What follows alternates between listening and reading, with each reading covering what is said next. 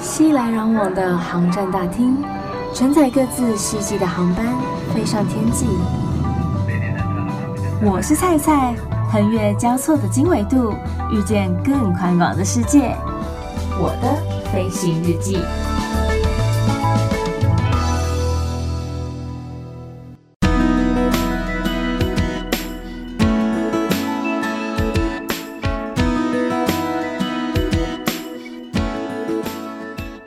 博儿欢迎收听我的飞行日记，我是空姐菜菜。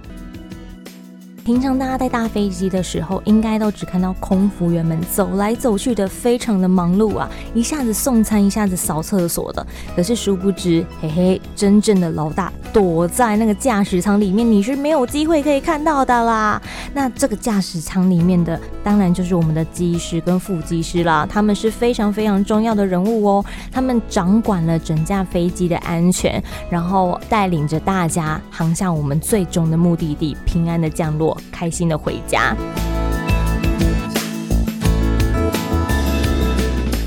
今天菜很荣幸邀请到我一位非常帅气的同事，他要来节目跟大家分享他是如何成为一位合格的飞行员，又或者说他在飞行的这段路上碰过了什么样的挫折，又或者他获得了什么样的一个体验。在此欢迎 Josh。嗨，大家好，各位听众朋友，大家好，我是 Josh。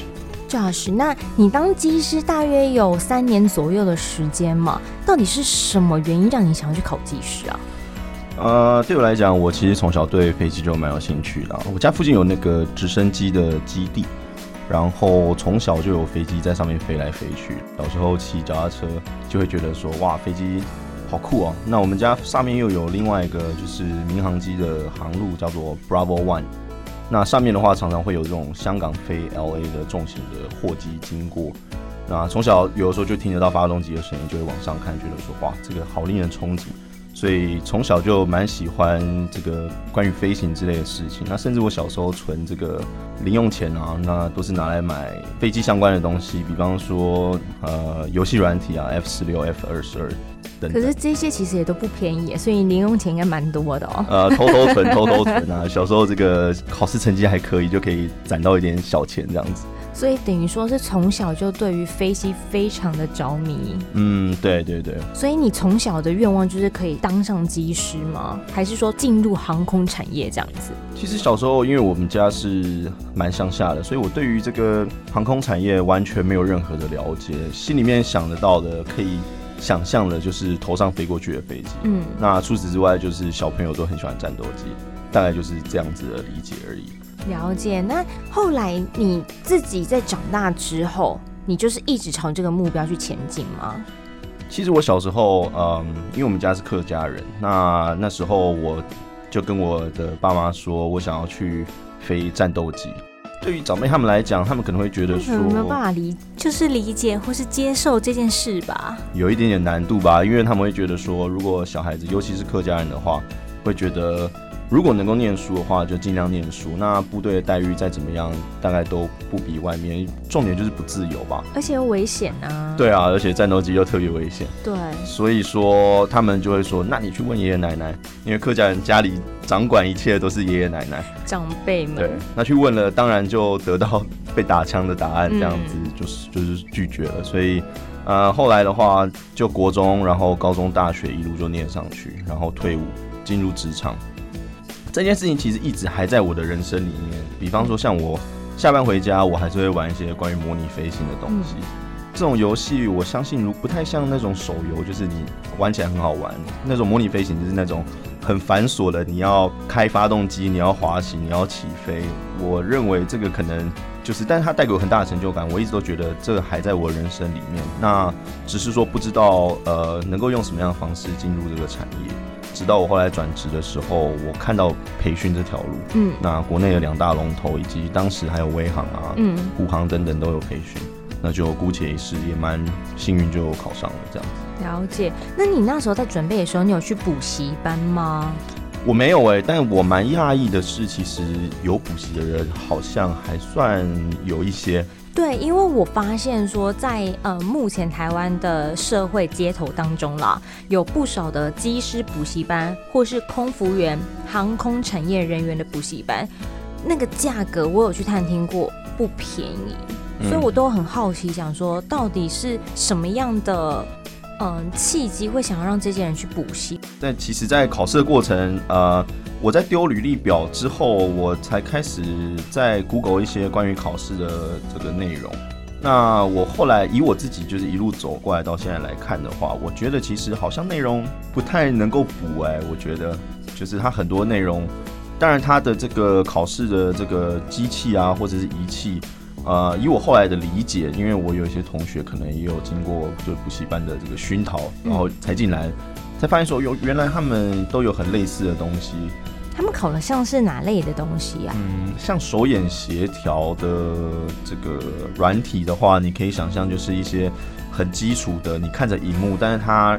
要你把一个点放到某一个框框里面，同时可能要做别的事情，可能要去按某个按钮，你可以大概类似。所以可能就是同时间，但是必须一心好多意。呃，类似是这样子。天哪，有点像是打爵士鼓吧？但我觉得我自己蛮幸运，因为我自己是从小是蛮喜欢打鼓的，我后来有就是学爵士鼓，所以。对我来讲有点像打鼓，就是这边忙一下，忙一下，哦，好像还感还可以 control，对，对对，还可以 control，对。嗯，那你自己在准备考试，又或者说在培训期间的时候，你有没有特别觉得说，嗯，有碰到什么样的困难，或是甚至让你曾经挫败的感觉，觉得说啊，我到底为什么要走进这一条路啊？然后很想放弃。我相信在成为飞行员的过程的这个路上，几乎所有人都一定有挫折的感觉，因为在台湾几乎没有人可以说是本科系的。嗯，对，像我认识的有服装设计的，那有念心理的，有念森林的，那我自己是念商管相关的。嗯，这些其实进去几乎都等于是一张白纸，都从头开始。或许物理系或什么的，或者数学，可能他们在 pick up 一些嗯基础知识是比较快。但飞行到最后还是手上的功夫，尤其是在小飞机的这个过程，嗯、所以一定一定会有一定会有这个挫折的感觉。那我觉得第一个先从呃考试的过程来讲的话，我觉得对我来讲最大的是心理压力，因为当时虽然说可以 Google 到一些考试的内容，嗯，但其实你没有真的去经历过的话，你也不知道说你可以去呃 what to expect，就是你你你。你你到底会遇到什么样的东西？嗯、那对我来讲，反而是越考到越后面的那个心理压力，就是得失心理会越来越重。因为你觉得我都已经踏到快要就是成功的那一刻了。对，然后这时候如果再出现一一张就是遗珠之憾的证书的话，就会很崩溃。所以到越后面的话，其实就得失心会越来越重。那我觉得这反而是我第一次就是感受到这么大的心理压力。嗯、我觉得以前考高中、考大学。或许因为考试的内容我们都练习很多次，虽然说你不知道最后出题老师会出什么题目，但是就八九不离十，这个范围是这样。但在考这个，尤其是职涯上面，然后当我越考越发现说，原来呃，它真的可能是我呃想象梦想中的工作的时候，就会越来越得失心越来越重。我觉得考试过程是这个心理压力。那另外训练的过程的的压力，我认为是在嗯。比方说你不晓得，因为可能模拟飞行飞一飞啊，或者是说这个念了很多书，但是真正上飞机，我认为是另外一回事。所以，尤其是比方说，也有听过同学啊，本来都哦考试都分数很高啊，然后对于飞行都很有热忱，就一上去之后飞了一两趟，每一次下来都带了一袋塑胶袋，就是他 晕晕机，晕机，自己边飞边吐这样子。天哪！对。那当然，我们大家进来都很把握这机会，所以每一次上去他就吞了这个晕车药、晕船药类似的，最终他自己的身体也习惯了。但也有听过，就是真的是会晕到底的，到最后就是飞不下去了。那这些东西其实我觉得也是无形的压力，就是你不晓得说你这么热爱飞行，但是飞行本身会怎么对待你。但是应该是说，他可能又加上他紧张，所以引起的身体不适，而不见得完完全全只是因为晕机耶。嗯，没错，我觉得每个人的这个状况不一样。我上去的话是很兴奋啊，然后就我还记得我飞第一堂课的时候，我的那个 instructor。是一个外籍的，那他就跟我讲说，把飞机起飞了，他就跟我讲说，You have control，把这台飞机交给你，嗯，随便你怎么飞。那我我这个感觉我到现在一直都无法忘记，就是当你可以就是补点油门啊，收一点油门，上升下降，左转右转。那我之前是在美国飞行的，所以其实在美国的话，我们飞一种叫做 VFR，就是它不像呃飞仪器的这个规则。你在空中，你想怎么飞就怎么飞，就像一只自由自在的小鸟一样。到现在我还是很很怀念那个感觉，也很憧憬。第一次的那种触感跟兴奋感，应该是非常非常难以令人忘怀的。没错，Josh，你自己当上机师之后，你有没有觉得说跟你自己原本想象有差？好像跟你小时候的梦想不太一样。嗯，我觉得其实有落差的话，应该是原本你要先有期待。我原本对于飞行，其实那个期待的感觉是很奇怪的，是一种憧憬，所以好像感觉是一个格子，然后你要用很五颜六色的色彩去填满它。所以对我来讲的期待是这样子，我期待飞行是会带给我很多呃正面的能量跟这个快乐的。那它确实有带给我这个感觉，还有尤其是每一次任务结束的这种成就感，因为毕竟飞行每一次遇到的状况都不一样。那大部分时间都是很平稳的，只是说天气不一样啊，配合的搭档不一样，飞的进场不一样，机场不一样，所以每一次对我来讲都是一个新的感觉。那这其实对我来讲就很符合我的期待。我觉得我自己的个性比较不适合做这种一成不变的工作，对我来说。而且又再加上了一点挑战度，对不对？对我对我来讲，我是很 enjoy，很享受这种就是 challenge 的感觉。对对对，没错 没错没错。而且我发现很多不是在这一行的朋友都以为说我们每一次飞行都是同一批人，但真的不是。我们每一次的组员，每一次配合的搭档，不管是后舱组员也好，又或者是前舱他们机师们也好，真的每一次搭档都不同，所以。有时候是陌生人，真的是陌生人来着，你说不定跟他都是第一次碰面，那你要怎么样培养一个默契，那又是另外一回事，对不对？对，所以我们在飞行上都会强调 SOP 这件事情，它主要的这个功能就是，当我每天遇到不一样的呃搭档，那我们都可以用一样的程序来把一趟飞行，就是让它完美的任务完成。那说到这个不同的组员，我们其实像我跟蔡蔡是同事。那我们其实真的以我上线飞行到现在三年多，我想我们只有飞过一次吧。好像是。公司真的很大，即便到最近，我跟我的 partner，呃，有的时候坐在我旁边的另外一位机师，其实。呃，也有可能是第一次见面，嗯，对，所以确实，我们每次飞行都必须要，就是除了就是飞行上面的挑战之外，我觉得跟人之间的相处也是一个非常非常需要呃琢磨的地方。有些人，比方说是军退，他们会比较在意这个态度的部分，或者是他们呃很重视这个长幼有序。那有一些像是外籍的飞行员，对他们来说。Relax 是一件很重要的事情，他们不喜欢这个在驾舱里面感觉到太多的压力，或是太 rush，就是一切东西都必须要按照他的节奏来。那有的时候他们就会说：“我没有咖啡，我不能飞行。”所以他就先去弄一杯咖啡进来，然后我们再来做其他的程序。所以，呃，我认为除了这个每一天我们遇到的这个外界状况不一样，其实在人上面我们也必须要自己去调试。嗯。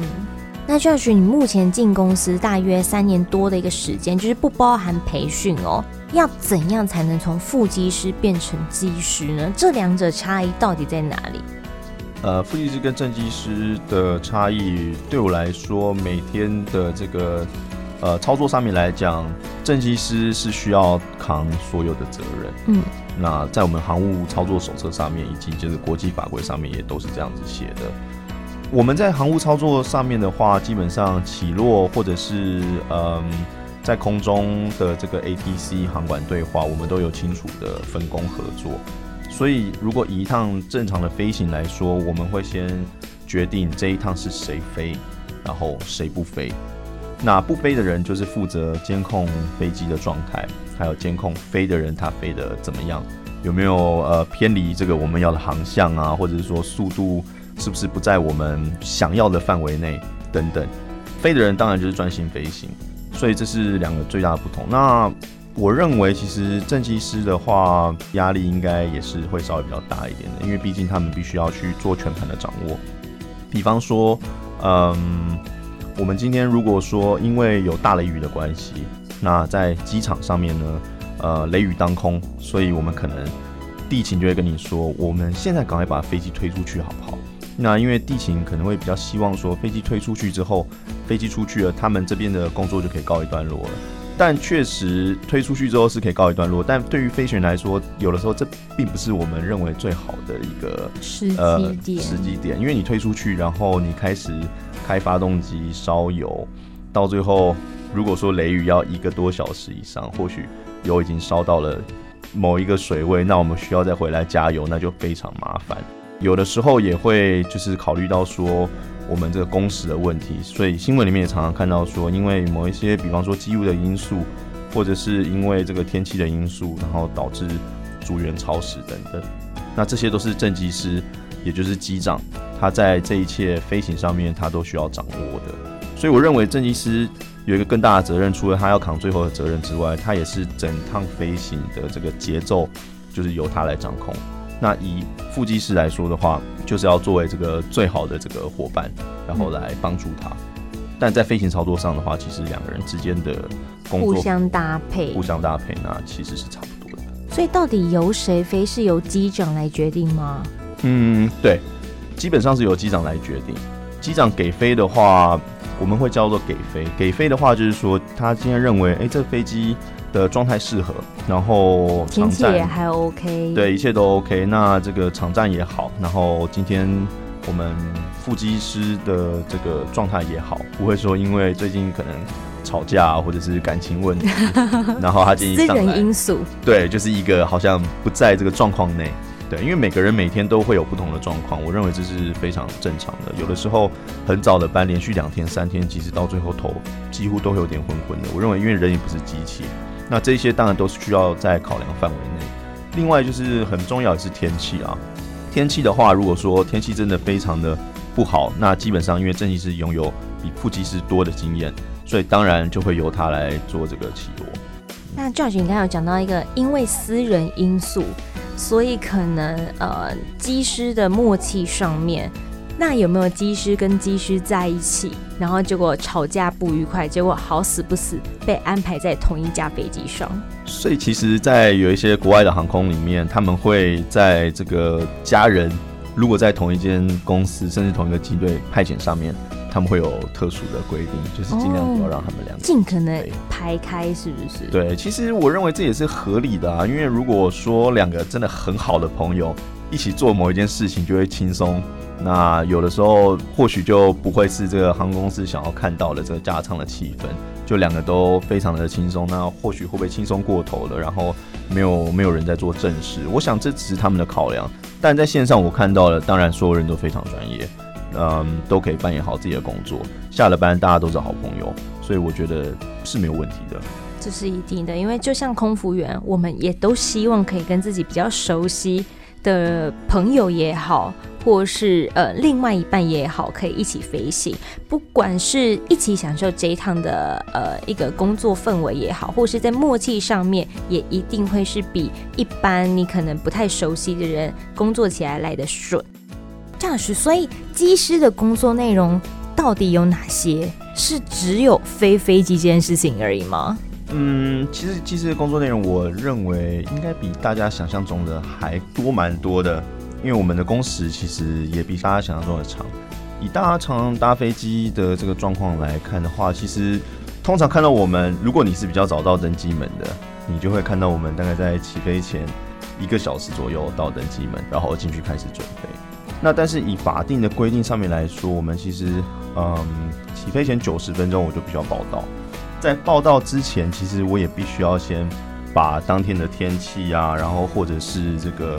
航路上面的规定，那各个不同场站，比方说它的进场方式，还有如果说到当天的话呢，我们就会看这个它当天飞机的载重啊、油量啊、备降场，还有刚刚所讲到的天气，这些东西我们都必须要先知道，要不然的话去飞的时候完全没有这些概念是是很危险的一件事情。对对对，也相当的不专业了。那还有每个机场其实不是每天所有的路都是开的，以我们来讲叫滑行道跟跑道。嗯，比方说像台北机场最近就是只有一条跑道，嗯，也就是桃园机场，它目前是单跑道的状态。以我们的这个航路规定上面来讲，比方说我们只有一条跑道的话，我们就不能够就是去把我们的备降场取消掉。我们有很多这种限制，当我们在航路的操作上面。那当我们到飞机的时候，就像前面跟蔡蔡聊到的。我们当天会决定谁飞哪一段。如果说以今天从台北飞香港来讲好了，那如果说今天是副机师飞，正机师不飞的话，副机师就会在驾舱里面做所有的这个准备，正机师就会下去检查飞机，就是做一个三百六十度看一下飞机外面有没有损伤啊等等。所以整体来讲，其实准备工作在进飞机之前就已经蛮繁复的了，对不对？对。那飞行的过程当然就不用讲，大家都呃常常看到，尤其之前在某航的这个呃罢工的这个事件上面，很多人都讲说哦，其实起飞之后按个这个自动驾驶，飞机就自己飞了。呃，整体来讲，除了按下那个按钮之外，飞机如果飞的不是你想要的，或者是说航管有其他的这个要求的时候，你必须要很快去调整飞机的状态。那或者是说有天气啊，你必须要去做避让的动作。所以这一些很难去形容，尤其大部分的时间，如果以短途来讲，我们都是飞这个来回班。那来回班的话，其实你落地之后，客人下去了，开始他们这个开心的旅程啊。后面这个如果说是游览啊，或者是商业等等，那我们接下来工作是要再把飞机再飞回我们的本场站，也就是 home base 这边。home base 对，桃园机场，同样的事情要再来一次。那有可能因为，比方说我们是早上出发。那我们是下午回来，下午回来，桃园机场有的时候就会有这个午后的雷雨，这时候压力又不一样了。嗯，你可能会需要去考量说，哇，那它这个雷雨会在机场上面多久我们才能够落地呢？是不是要在外面待命？所以就会大家俗称的这个跑跑道啊，就是在空中这样子一直盘旋。盘旋，对，就是我们叫做这个 holding。那我们就会等，啊，天气好一点。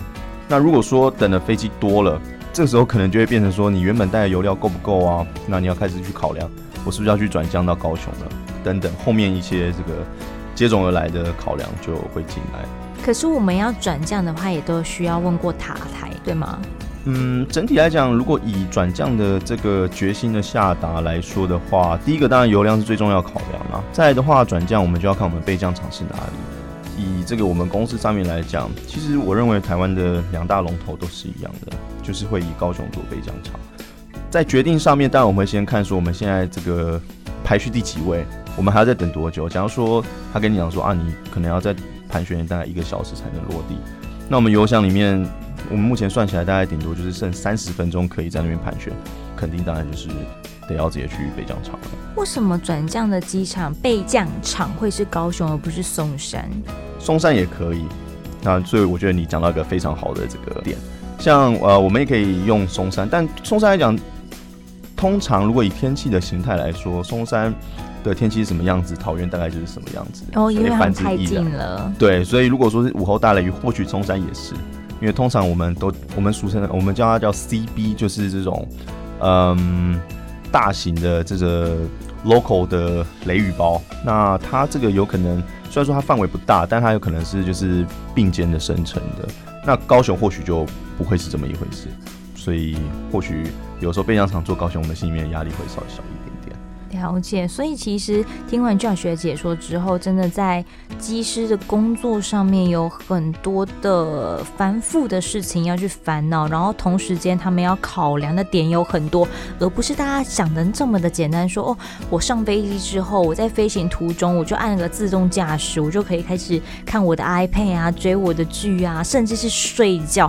之前都会有人觉得说，机师是不是在里面偷睡觉都不用飞飞机？这真的是一个很荒唐的事情，我觉得。嗯，我完全同意，因为当然飞行本身，尤其是我们起飞时间来讲，二十四小时都有可能。以载客航班来讲，大家都尽量是大家醒着的时候起飞或落地。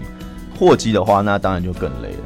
但是呃，我们所有机舱的组员都是非常专业的，在里面睡着不可能。就是我们大概就是说，哦，我现在真的很累，我出去洗洗把脸再进来这样子，或者说那。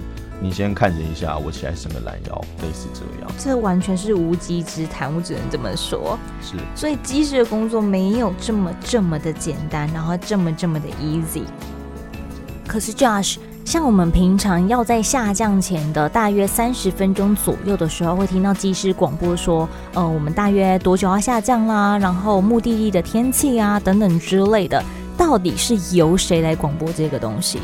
嗯，广播这个东西呢，基本上我们还是以机长广播为主。是。那但是今天以下降广播来说，尤其是呃，我跟一些外籍的机长聊过，他们也说，基本上应该是谁飞谁来做 PA。PA 的话就是 Public Announcement。但是在外国的这个航空公司，比方说做 Greeting 啊，或甚至是我们重飞之后。或甚至是前面聊到的，我们在地面上有 delay 的时候，还是由机长来做广播可能会比较恰当，因为大家还是会觉得，嗯，由机长来告诉你，而不是由，比方说一个事情是由班长来宣布，而不是由副班长来宣布，感觉有点不太一样，类似这样。哦。那 Josh 问你哦，因为像之前有听众朋友，或是有其他身旁的朋友们，就会问说，为什么有时候一个航班会有超过两位以上的机师在同一个航班里面？我们现在就请一个正式的飞行员来为大家解答。嗯，这样的原因可能有几个，当然第一个，我们是飞比较长程的航班，所以三个人的派遣的话，可以让工时比两个人的工时还长。比方说飞到澳洲或是 LA，这个两个人他基本上可能就已经飞不到了。另外的话，有可能是带这个训练的学生。那训练的学生，因为他虽然说之前在模拟机里面做过很多的这个训练，还有这个不正常程序的这个熟悉，但真正在航路上面的操作，其实真的是另外一回事。所以呃，会多带另外一个是已经合格在线上飞的飞行员，他可以就是。以备说哦，当真的情况需要的时候，他可以直接上座。那这个在训练中的学生就可以到后面去，坐在后面，然后让这整件事件完成。我们就比方说，如果说真的需要做转降的时候，我相信如果是做一个已经合格的飞行员跟一个还在训练中的飞行员，他的这个帮助呃正机师的程度上面会有不同，一定会有差异的。对。所以，如果之后大家有机会搭飞机，不管是在机场看到嗯组员们行进的队伍，或是在客舱里头驾驶舱里面有超过两位以上的机师，就是因为刚刚上面呢上述 Josh 跟我们分享这些原因哦。今天很开心能够邀请到 Josh 来节目当中跟大家分享了很多，嗯，当机师需要做什么样的准备，又或者说他在飞行的这一段呃旅程当中、路程当中，他做了哪些努力。不过 Josh，我想知道你自己觉得机师需要具备什么样的一个条件才适合来当机师？我觉得说到底还是英文的能力，我认为是非常重要。嗯嗯，在业界其实英文是可以说是唯一使用的语言。如果说中国跟这个法国不算的话，那我们在台湾偶尔也会听到一些用中文的这个航管对话。但是只要是飞出去国际的航班，永远都是使用英文的。那英文的话就不只是要求在多译这个门槛，进来之后我们还会有英文的面试。他要看的不只是这个分数而已，还有就是你应答上面还有听力，因为我们飞出去，比方说往南边飞，就会直接进入到马尼拉，或者是进入到胡志明，它会有个口音上面的差别，口音差非常多。我记得，因为我 我自己觉得我英文还算可以，嗯，那呃第一次往北边飞，飞到福冈的这个情报区的时候，他们的英文我一开始是完全听不懂。然后带飞我的教官就说：“哎，你英文不是还不错吗？怎么一句都听不懂？